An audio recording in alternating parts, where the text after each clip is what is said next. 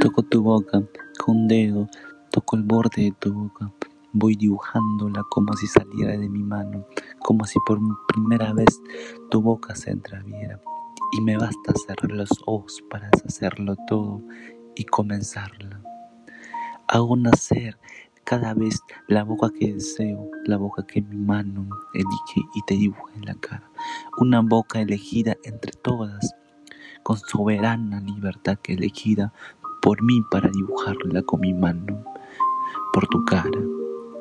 Y que por un azar no busco comprender, coincide exactamente con tu boca que sonríe por debajo de la que mi mano te dibuja.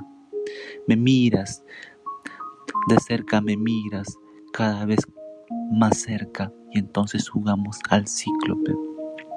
Nos miramos cada vez más cerca y nuestros ojos se agrandan y se acercan entre sí, se superponen y los cíclopes se miran, respirando confundidos, las bocas se encuentran y luchan tibiamente, mordiéndose con los labios, apoyándose apenas la lengua con los dientes, jugando con sus recintos donde un aire pesado va y viene con un perfume viejo y un silencio.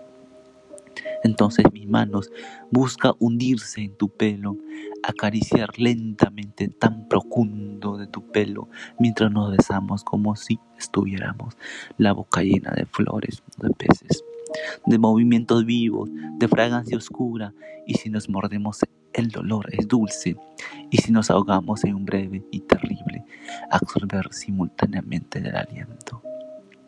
Ese instante muerte y es bella, y hay una sola saliva y un solo sabor a fruta madura, y yo te siento temblar contra mí como una luna en el agua. De Julio Cortázar. Para Bluyan